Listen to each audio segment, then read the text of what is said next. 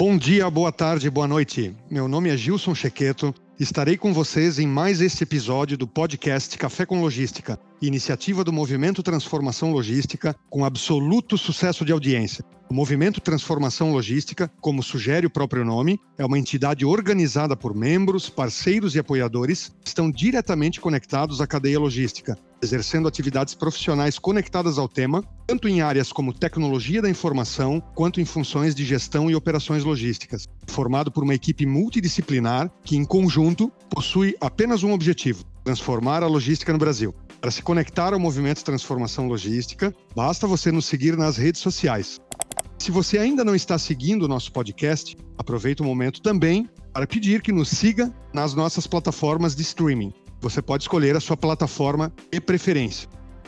A pedido dos nossos ouvintes, hoje falaremos sobre um tema muito interessante: inovação e logística e as tendências para 2021. E para falar sobre esse tema, tomar aquele café reforçado conosco, convidamos dois participantes super especiais, Franciele Tartari, que atualmente exerce a função de gerente de inovação digital na BBM Logística, e Felipe Sobrinho, que é gerente de inovação na Coopercarga. Peço então, iniciando com a Franciele, para que se apresente para o nosso público. Tudo bem, Franciele? Oi, pessoal, tudo bem? Bom dia, boa tarde, sejam todos bem-vindos. Eu agradeço o convite. É uma honra estar aqui com vocês hoje. Como o Gilson falou, eu sou gerente de inovação digital do Grupo BBM, membro do Movimento Transformação Logística. Eu atuo com tecnologia no segmento de transporte há mais de 15 anos e antes da BBM eu atuava do outro lado da mesa, quando eu ficava à frente de uma fábrica de software atendendo grandes transportadoras de destaque aí no mercado. Bom, eu sou apaixonada por inovação, por tecnologia e logística. É algo que eu sempre faço questão de salientar, né, nas minhas falas. E eu espero poder contribuir com o nosso papo hoje aqui. Muito obrigado, Franciele. Tenho certeza que você vai poder contribuir muito, sobretudo sobre esse tema tão importante que é a inovação, do qual eu já sei que você está super antenada e conectada. Vamos lá. Agora então peço para o Felipe se apresentar para a gente. Tudo bem, Felipe?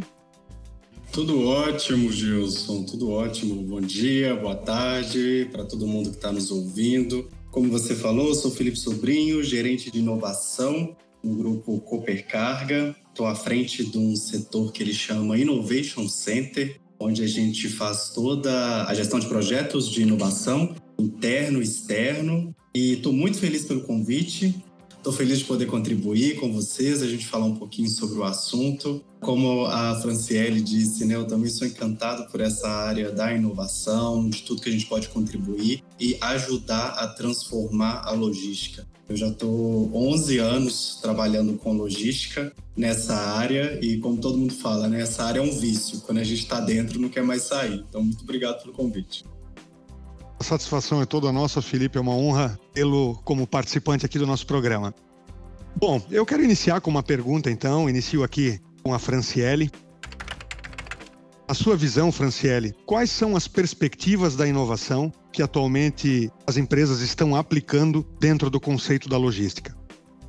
Bom, a economia colaborativa é o que eu entendo que tem dado certo e a tendência é continuar dessa forma, né? Esse modelo ele se configura como uma proposta de economia colaborativa, uma vez que compartilha os processos de cada interface, como se fosse um único organismo, né? Essa sinergia entre indústria, transportadoras e os caminhoneiros, elas trazem benefício para todos os lados. E falando em tecnologia, a união destes pilares, eles podem proporcionar muitas informações estratégicas e reduzir ociosidade com o uso dessas ferramentas. E eu entendo também que isso tudo pode otimizar, que é uma das ferramentas que nós estamos construindo aqui na BBM, e expandir as operações.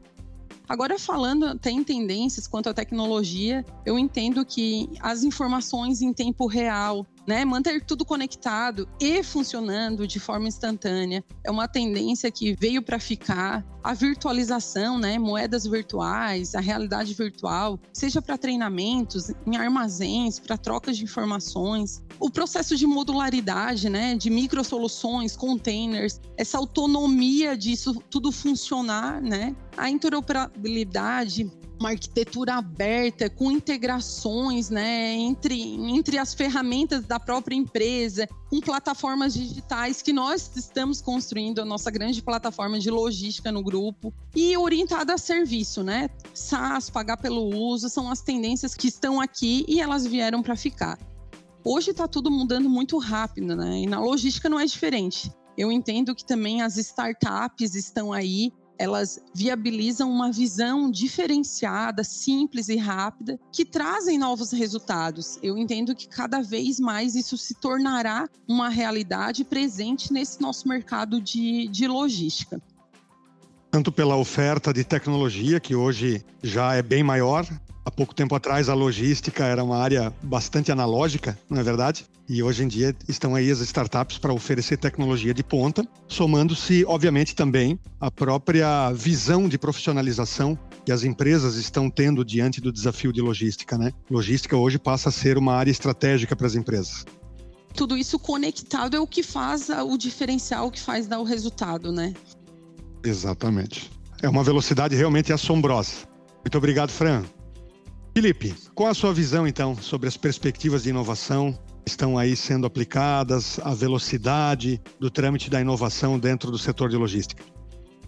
É interessante essa, essa abordagem, sua visão, Franciele, eu concordo totalmente com você. Eu vejo o seguinte, a gente tem uma tendência hoje muito clara quando a gente fala de startups voltadas para a logística, para o nosso segmento, que são as logtechs. Há um tempo atrás a gente não ouvia falar de logtechs, o que, que seriam as logtechs dessas startups que o pessoal está se mobilizando para fazer a transformação logística. Esse olhar pensar de forma diferente, pensar no, no usuário, na conectividade. E isso é interessante que ficou mais claro né, nas nossas conversas agora, quando a gente fala de inovação para logística, as logtechs elas estão aparecendo. Eu faço até um, um, paralelo, eu tive até um trabalho de uma monografia que eu escrevi há um tempo atrás, que eu falei muito sobre um pouco das fintechs quanto as fintechs evoluíram, né? As empresas voltadas para o investimento financeiro, para aplicativos de finanças, né? Para os bancos. E o quanto as logtechs, elas ainda, o pessoal nem colocava muita força nelas e nem falava sobre o assunto. E hoje as logtechs estão numa crescente que é muito interessante da gente ver. Então é um olhar diferente, mecanismos, tecnologias,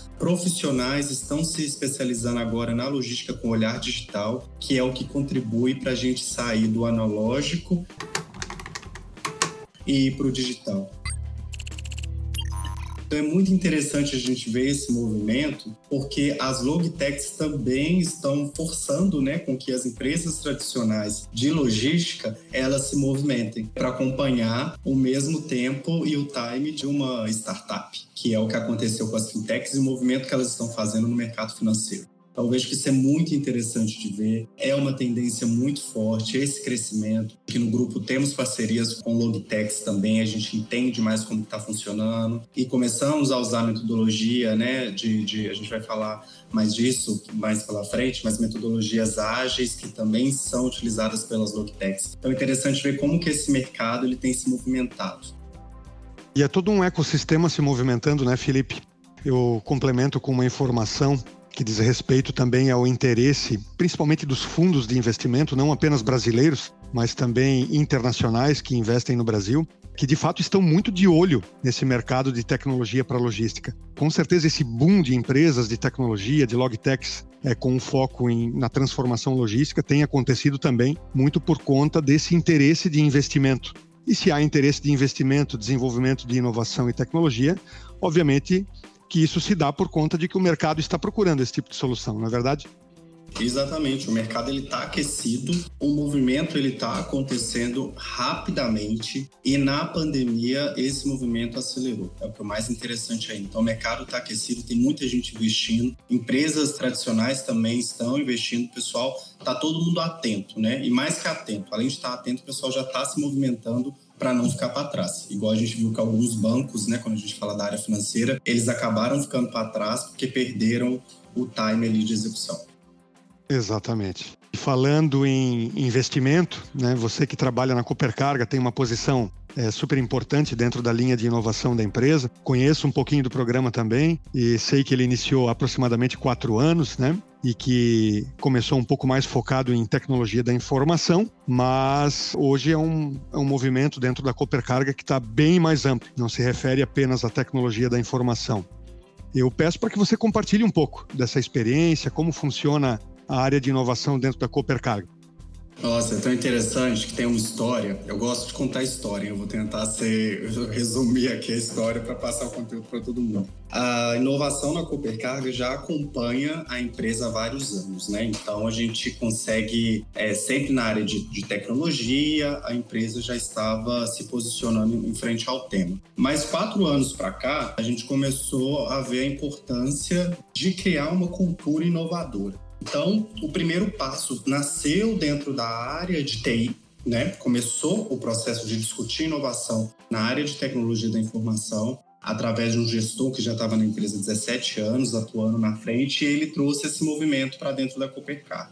E aí, nessas primeiras discussões, o olhar é realmente voltado para a criação de uma logtech, criação de uma empresa, de discutir sobre isso, falar de tecnologia voltada para conectividade, para pessoas. E esse movimento todo começou há quatro anos atrás. Depois que a gente criou os primeiros projetos voltados para a Logitech, para esse desenvolvimento tecnológico, criação de um, de um aplicativo, que é o aplicativo que a gente tem hoje em parceria, a inovação ela criou um outro olhar, né? Ou complementou o olhar. Posso até dizer que complementou o olhar. A gente começou a fazer tanto Open Innovation como Closed Innovation também. E se criou um programa de ideias para os colaboradores mas esse programa de ideias, ele não é só um programa onde o colaborador ele vai lá e inscreve uma ideia num portal. É um programa onde o colaborador, além de escrever a ideia, ele vai receber um time de trabalho para desenvolver a ideia junto com ele.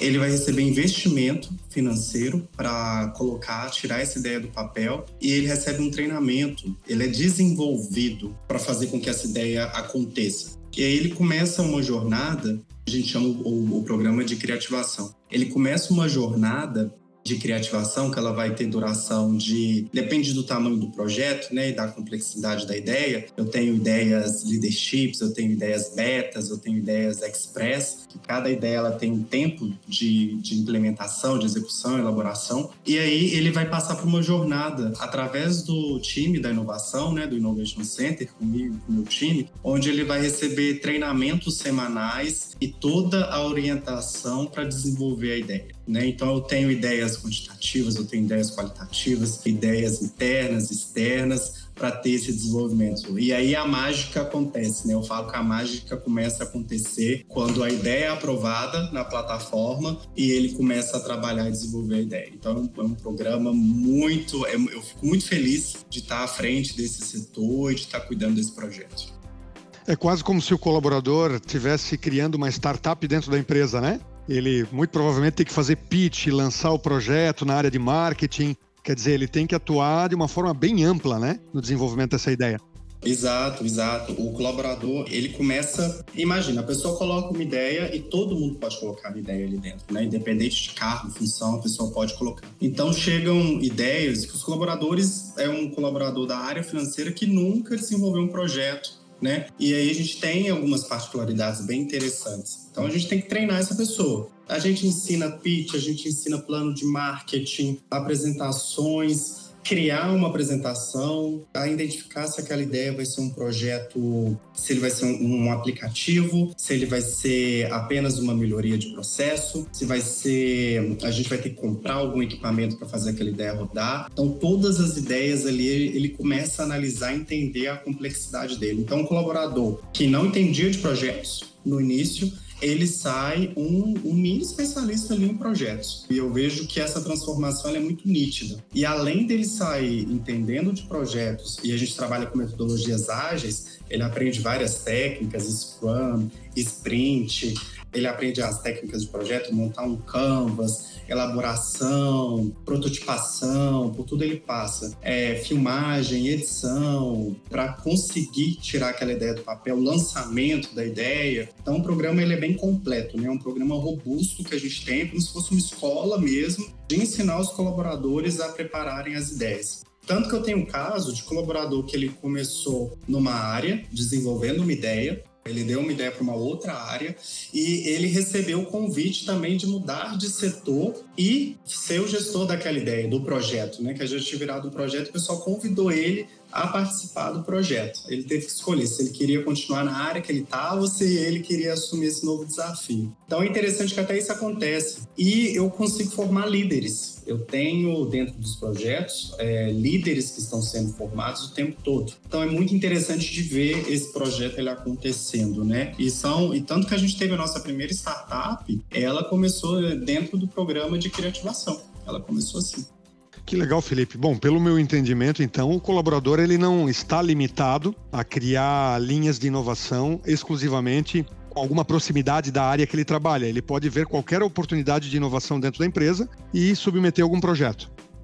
Isso, o projeto ele, ele é aberto, é a criativação ele é totalmente aberto. Se o colaborador ele vê uma oportunidade de melhoria ou uma ideia que pode ser incrementada em uma outra área, ele pode sugerir. Ele pode sugerir, ele pode falar, que o gestor da outra área analisa aquela ideia, vê se faz sentido, se já não está em desenvolvimento, porque às vezes um colaborador de um negócio ou de uma área, ele pensa que aquela ideia ainda não está sendo desenvolvida, porque ele nunca ouviu falar e tal, e acaba que algumas ideias já estão sendo implementadas pelo setor. Então tem toda essa análise antes da gente começar a executar. Mas o projeto é livre. Tanto que esse caso que eu citei do colaborador, ele era da área de qualidade. Nós temos postos de combustíveis, que é um negócio do grupo também. Ele lançou uma ideia para o negócio postos. Foi uma ideia rentável, a venda de um serviço para o negócio postos. E aí foi muito interessante, né? Então, não é limitado só ao meu olhar. O pessoal pode ter uma visão holística, sim, colaborar em todas as frentes da empresa. Até porque muitas vezes um olhar externo tem muito mais clareza sobre oportunidades, não é verdade?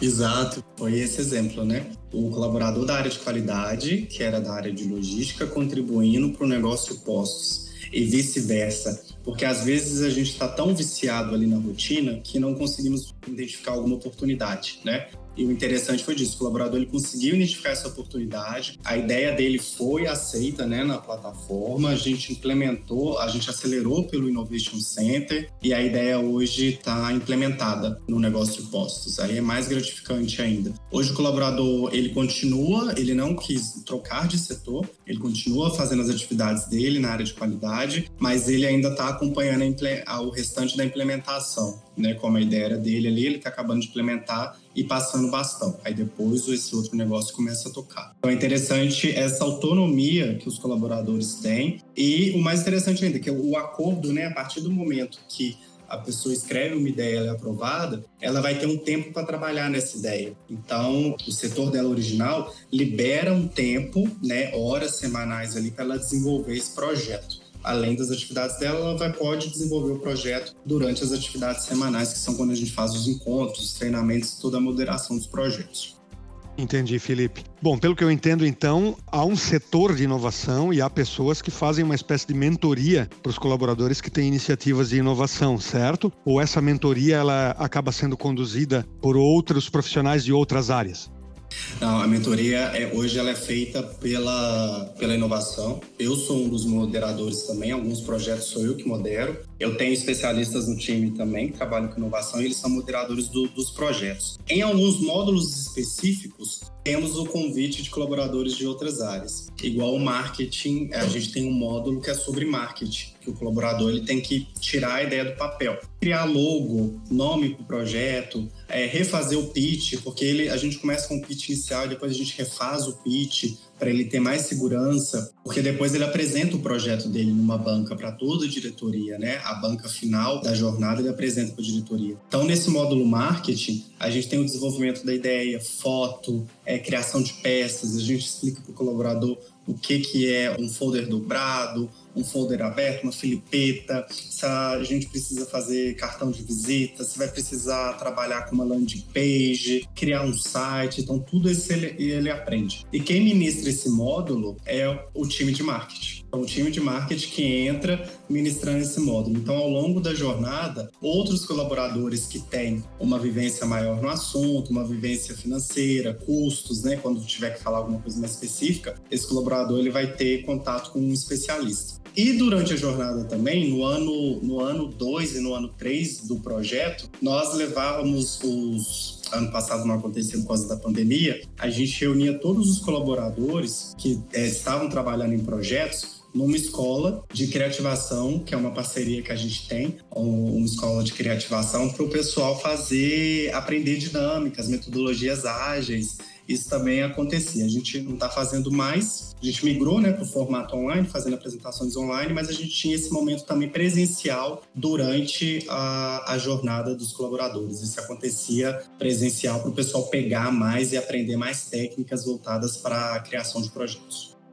Maravilha, Felipe. Já já a gente volta para falar um pouquinho mais sobre mais alguns aspectos desse programa de inovação da Coopercarga. Agora eu também gostaria de falar um pouquinho com a Fran. A Fran que tem um DNA de tecnologia da informação eu sei que antes mesmo de trabalhar na BBM, nessa frente da inovação, ela já esteve conectada e, e, e sempre atuou ligada à logística, mas também em empresas de desenvolvimento de software, o que eu imagino, né, Fran, que facilita um pouquinho também o teu acesso, né, e o desenvolvimento de frentes de inovação. E gostaria então que você também compartilhasse um pouquinho conosco como funciona, né, qual é a estrutura de inovação que nós temos na BBM. Que bacana, muito legal, Felipe. Muitas ações. Eu achei muito legal os pontos que vocês estão fazendo aí, porque isso é o que torna as pessoas protagonistas, né? Trazerem para jogar junto. É assim que a gente consegue o resultado. A BBM, ela tem investido muito, né? Mesmo antes da pandemia, ela já investia e ela entende que, que a inovação é um movimento. E para isso a gente precisa estar preparado. Então, a primeira ação que nós viemos fazendo aí é com um time de processos para estruturar as nossas áreas para ela se tornar digital. Então, preparar mesmo os ambientes para que a gente leve tecnologia, para que a gente consiga ter essa cultura inovadora, né? A gente sabe que não é virar uma chave, é uma cultura, né? Então a gente também fez as nossas diretrizes para inovação, para atender o ecossistema de startups. Nós temos aqui as startups que estão nos atendendo, que participam do nosso programa e que atendem as dores que nós mapeamos nos nossos portfólios. Além disso, a BBM tem um, um grande investimento que nós estamos construindo a nossa plataforma digital. A gente vem investindo em mais de 20 milhões de reais nessa plataforma. E a plataforma digital é como um Lego, né? Ela ela tem vários parceiros especialistas que constroem esse Lego para que a gente tenha essa entrega para a nossa operação. A plataforma ela atende os nossos diversos segmentos de transporte, então lotação, fracionado, florestal, gás, químico, internacional, intermodal. E o mais bacana da plataforma é que ela suporta um crescimento, né? A BBM veio aí crescendo de forma orgânica e não orgânica, então ela vem fazendo aquisições de empresa. Então a plataforma plataforma ela, ela não suportava um modelo de e-commerce. Com a aquisição da Diálogo, a gente entende que é uma nova especialidade e ela vem preparada para que suporte esse novo modelo de negócio também e cresça junto com, com a plataforma. Um dos pontos aí da plataforma digital de maior destaque é que ela funciona de forma colaborativa. O que, significa isso, né? As pessoas da BBM, os profissionais, os motoristas, os nossos clientes, eles são os protagonistas na ferramenta. Nós construímos a plataforma digital com as pessoas e não para as pessoas. Então nós fizemos com elas, né? Fizemos o workshop, fizemos o UX, fizemos validação de protótipo de baixa, de média, inclusive com os motoristas. Então nós validamos aí um dos nossos módulos recentes aí é o coleta e entrega, que a gente está em processo de UX, E nós convidamos os motoristas, então vieram motoristas de diferentes idades e diferentes experiências, porque nós sabemos que um motorista que está atuando há um ano é diferente o uso dele na, nas ferramentas, na tecnologia, de um cara que está atuando há 20 anos, né? Talvez um queira utilizar o Google Maps, outros já não têm essa necessidade. Então, tudo isso faz parte do criar com as pessoas. E esse é o grande diferencial, o grande investimento que a gente vai fazendo, está fazendo aqui na BBM Logística para construir toda essa solução e entregar da melhor forma a toda a nossa operação e aos nossos clientes. A criação de iniciativas de forma conjunta onde as pessoas têm a oportunidade de colaborar, também com certeza, né, Fran, acaba aumentando a aderência também das pessoas a essas tecnologias, né? Porque um dos grandes desafios de avanços tecnológicos muitas vezes é porque as pessoas têm resistência, né? A solução cai no desuso e você tem dificuldade de avançar, de conscientizar os participantes, não é verdade?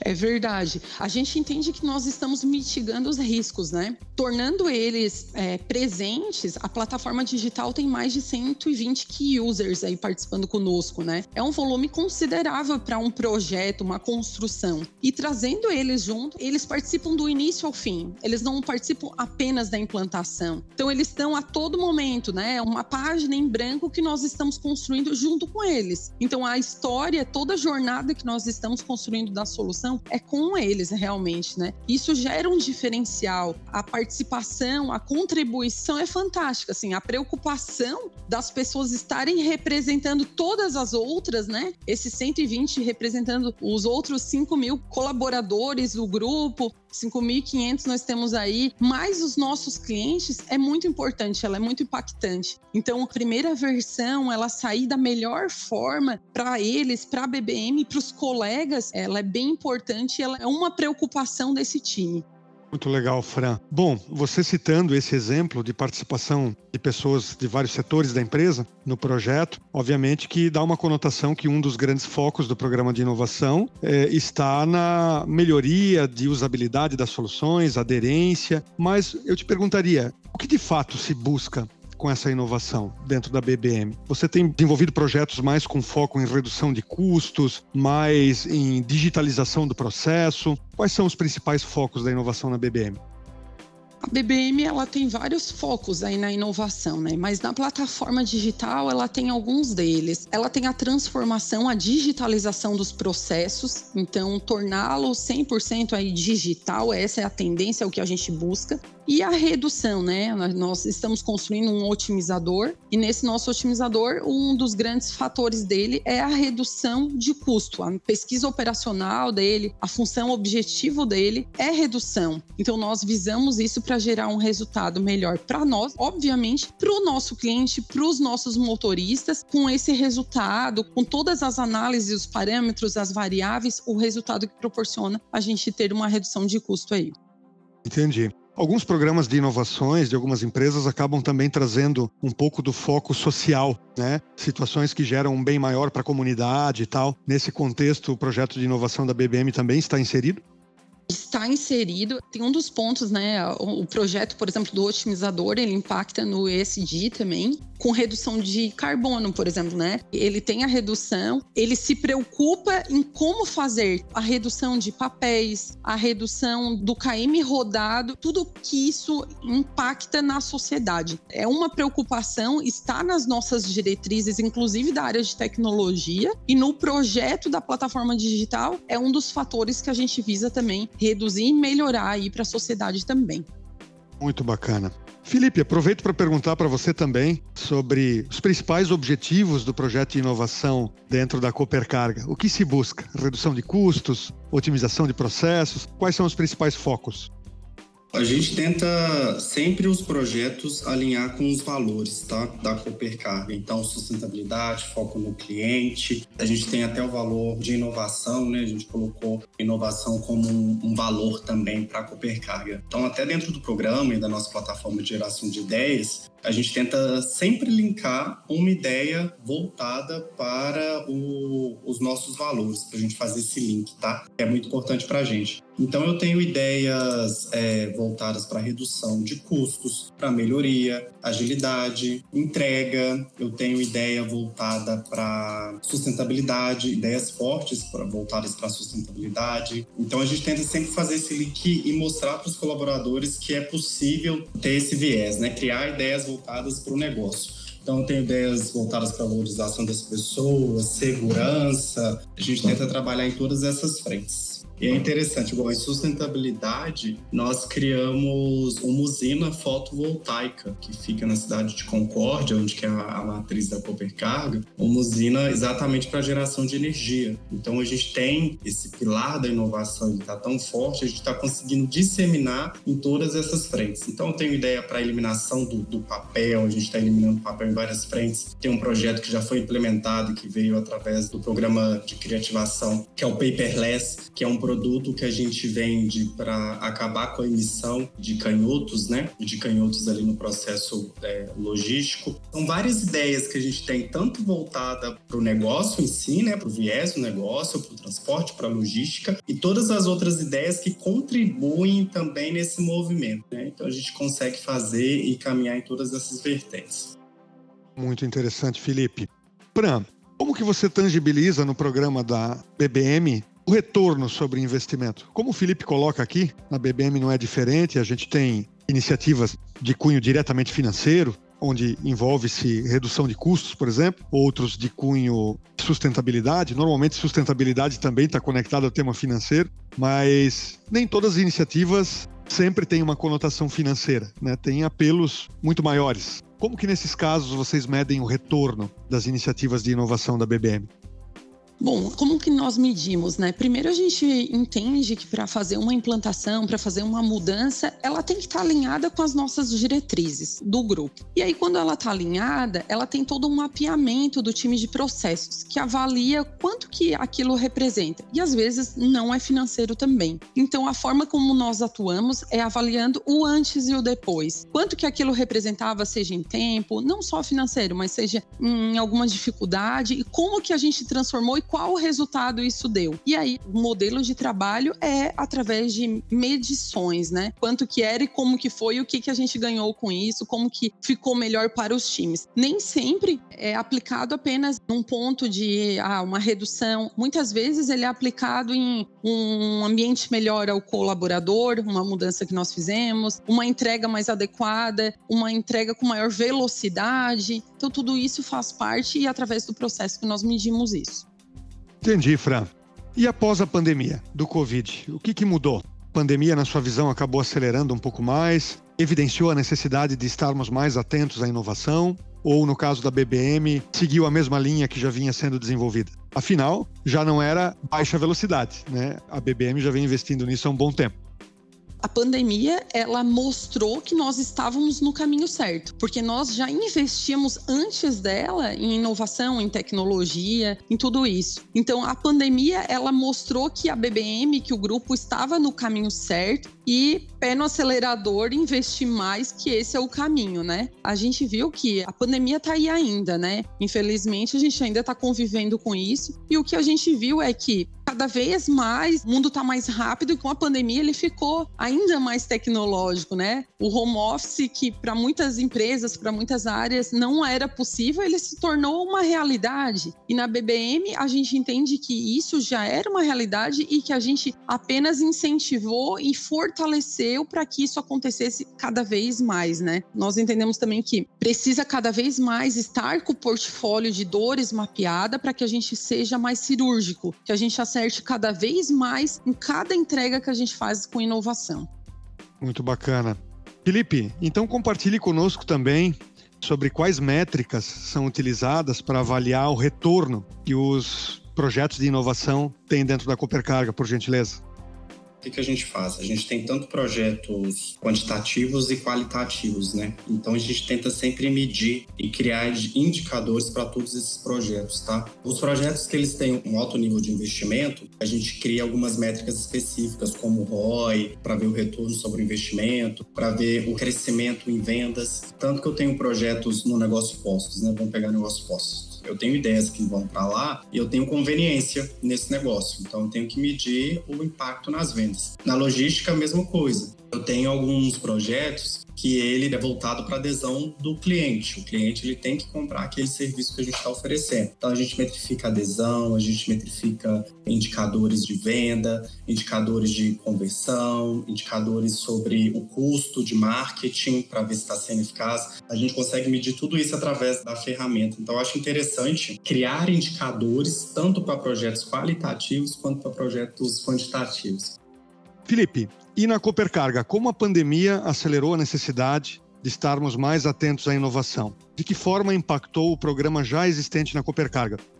Acelerou muito foi uma mudança forte também para a gente, como foi na BBM com, com a Fran. E eu vejo que até o home office ele contribuiu para essa discussão. O negócio não parou, né? O segmento logística não parou. Mas o administrativo a gente teve que mover. Então, o administrativo a gente teve que levar ele para o home office. E aí surgiu frentes muito interessantes, né? E programas voltados para esse olhar da pandemia. Então, teve ideias que foram lançadas durante a pandemia e a gente conseguiu até é, certificar que algumas coisas, algumas práticas, elas poderiam ser mudadas e ir para o ambiente digital. Então, o digital aumentou muito. Antes dos nossos encontros, mesmo na inovação, eles eram todos presenciais para até de modulação de projeto, desenvolvimento de projetos, a gente já fazia alguns encontros que eram online por causa da, da geografia, mas outros projetos a gente optava por fazer presencial. E hoje a inovação está 100% online, até os encontros, o desenvolvimento, gravação de vídeos. E a gente viu essa urgência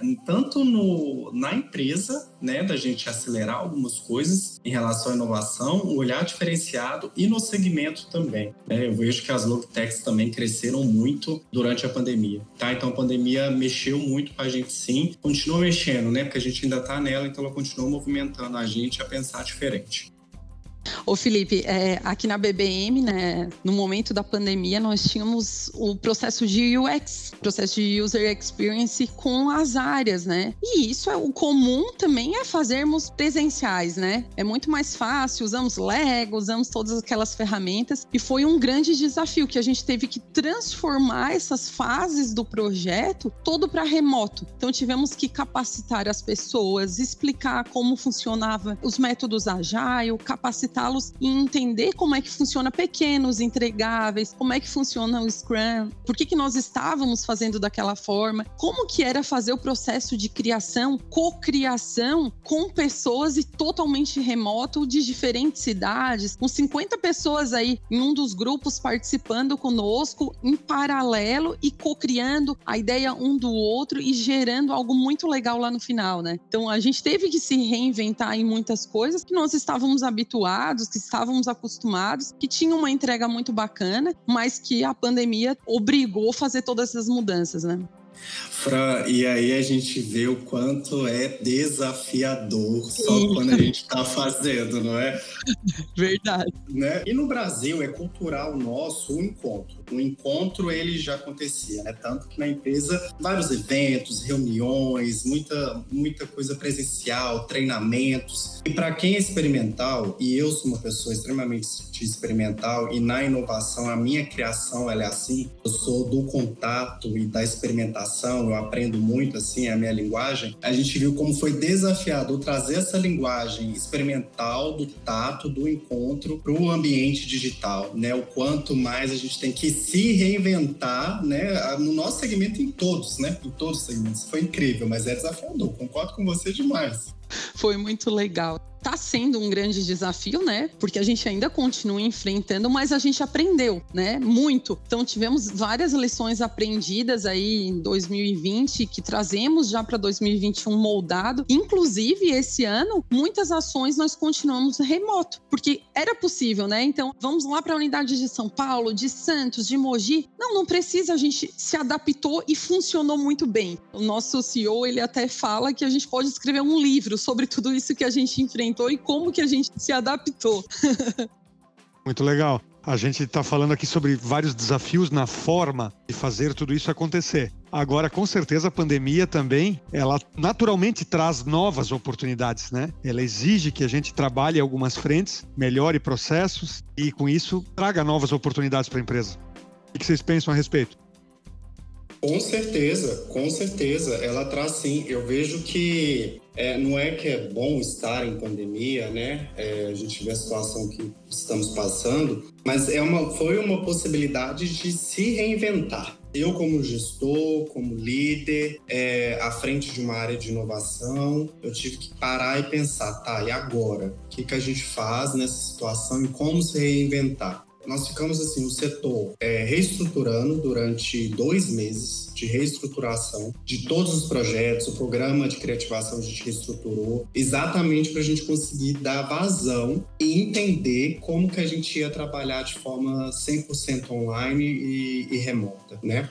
Isso foi muito interessante ver esse movimento acontecendo. A gente viu que tinha coisas nas ferramentas ainda digitais de reunião, de treinamento que a gente não utilizava na totalidade. E como foi interessante entender isso, né? E você descobre uma coisa que te ajuda, assim, é, te ajuda a vida a fazer uma gestão de um projeto que antes você não tinha ali porque você nunca precisou, por não estar no ambiente online digital. Então, esse movimento foi muito interessante da gente ver acontecendo, ainda continua acontecendo, igual a Fran falou. Esse movimento ele está até hoje, né? Ele é cíclico e eu falo, cada dia a gente se aprende mais um pouco. Eu sempre me coloco aquela posição de ser aprendiz, porque todo dia e durante essa pandemia, ou eu estou fazendo uma coisa nova, ou estou aprendendo uma coisa nova. Isso é muito bom.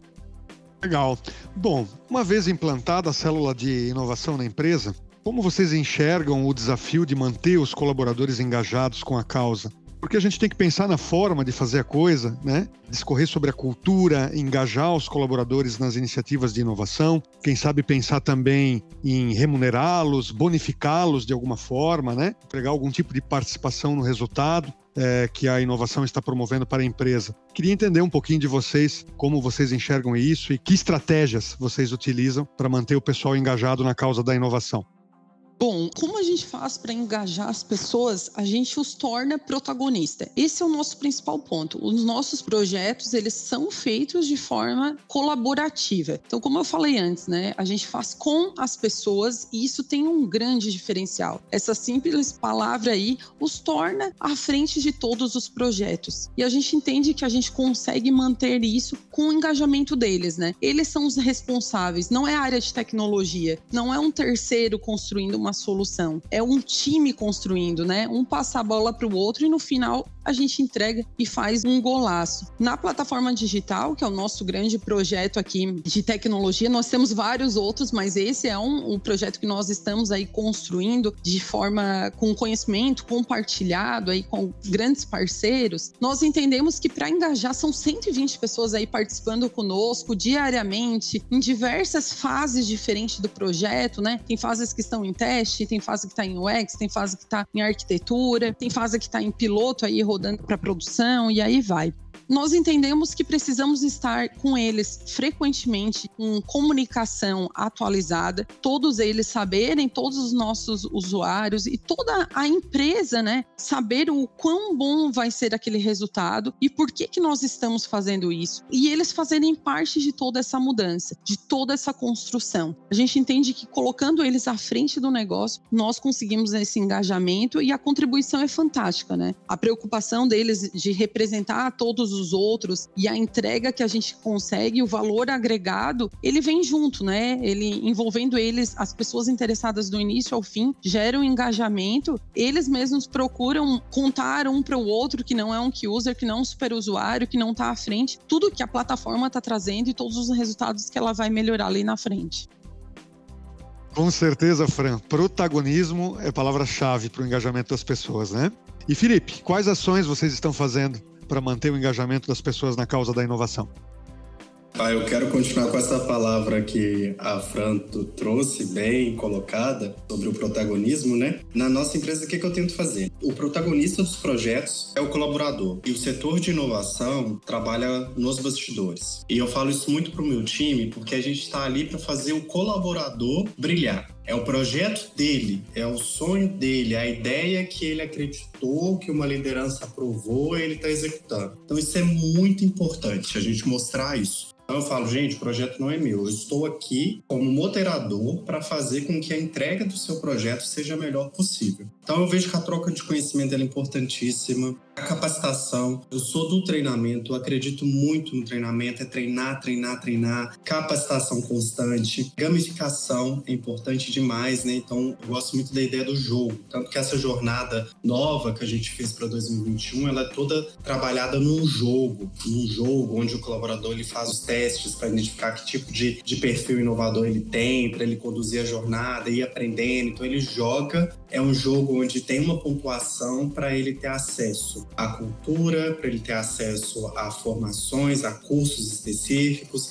a viagem, a dinheiro em espécie também. A gente premia o colaborador que conclui os projetos, que conclui os trabalhos. Essa troca, ela é muito importante. E eu sempre falo para todo mundo que vai começar a desenvolver um projeto que não é fácil, não é fácil, não é que o projeto foi escolhido, que a ideia vai ser implementada, que ele vai ser acelerado pelo setor de inovação, que vai ser a mamão com açúcar. Não é. É difícil. A jornada, ela não é uma jornada fácil. Ela precisa de muito empenho do colaborador, mas eu sempre falo, isso daqui, esse projeto implementado, ele vai servir para você, para o seu perfil profissional, para sua carreira, para o seu currículo. Um dia você vai poder sair da carga ou não, mas isso vai, esse projeto ele vai para o seu currículo, além do desenvolvimento de líderes, né, que a gente faz através de um processo de inovação também na gestão e no desenvolvimento dos projetos, tá?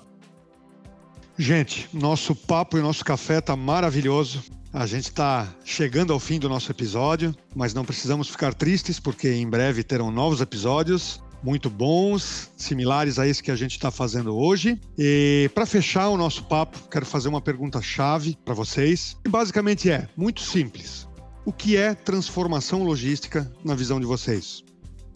Transformação logística, para mim, é essa oportunidade de criar conexões e soluções que hoje vai muito além da entrega de uma carga ou de uma mercadoria. Eu acredito muito que é criar conexões com informação on time, foco no cliente e criar essas alternativas e soluções que otimizem o tempo da entrega. Então, eu vejo que hoje transformar a, a logística é uma palavra. Se eu fosse escolher uma palavra, é conexão. Eu vejo que hoje o segmento logístico a gente vende informação, não somente mais a entrega, mas sim informação e conectividade. É nisso que eu acredito hoje. Felipe, eu, eu concordo muito contigo, né?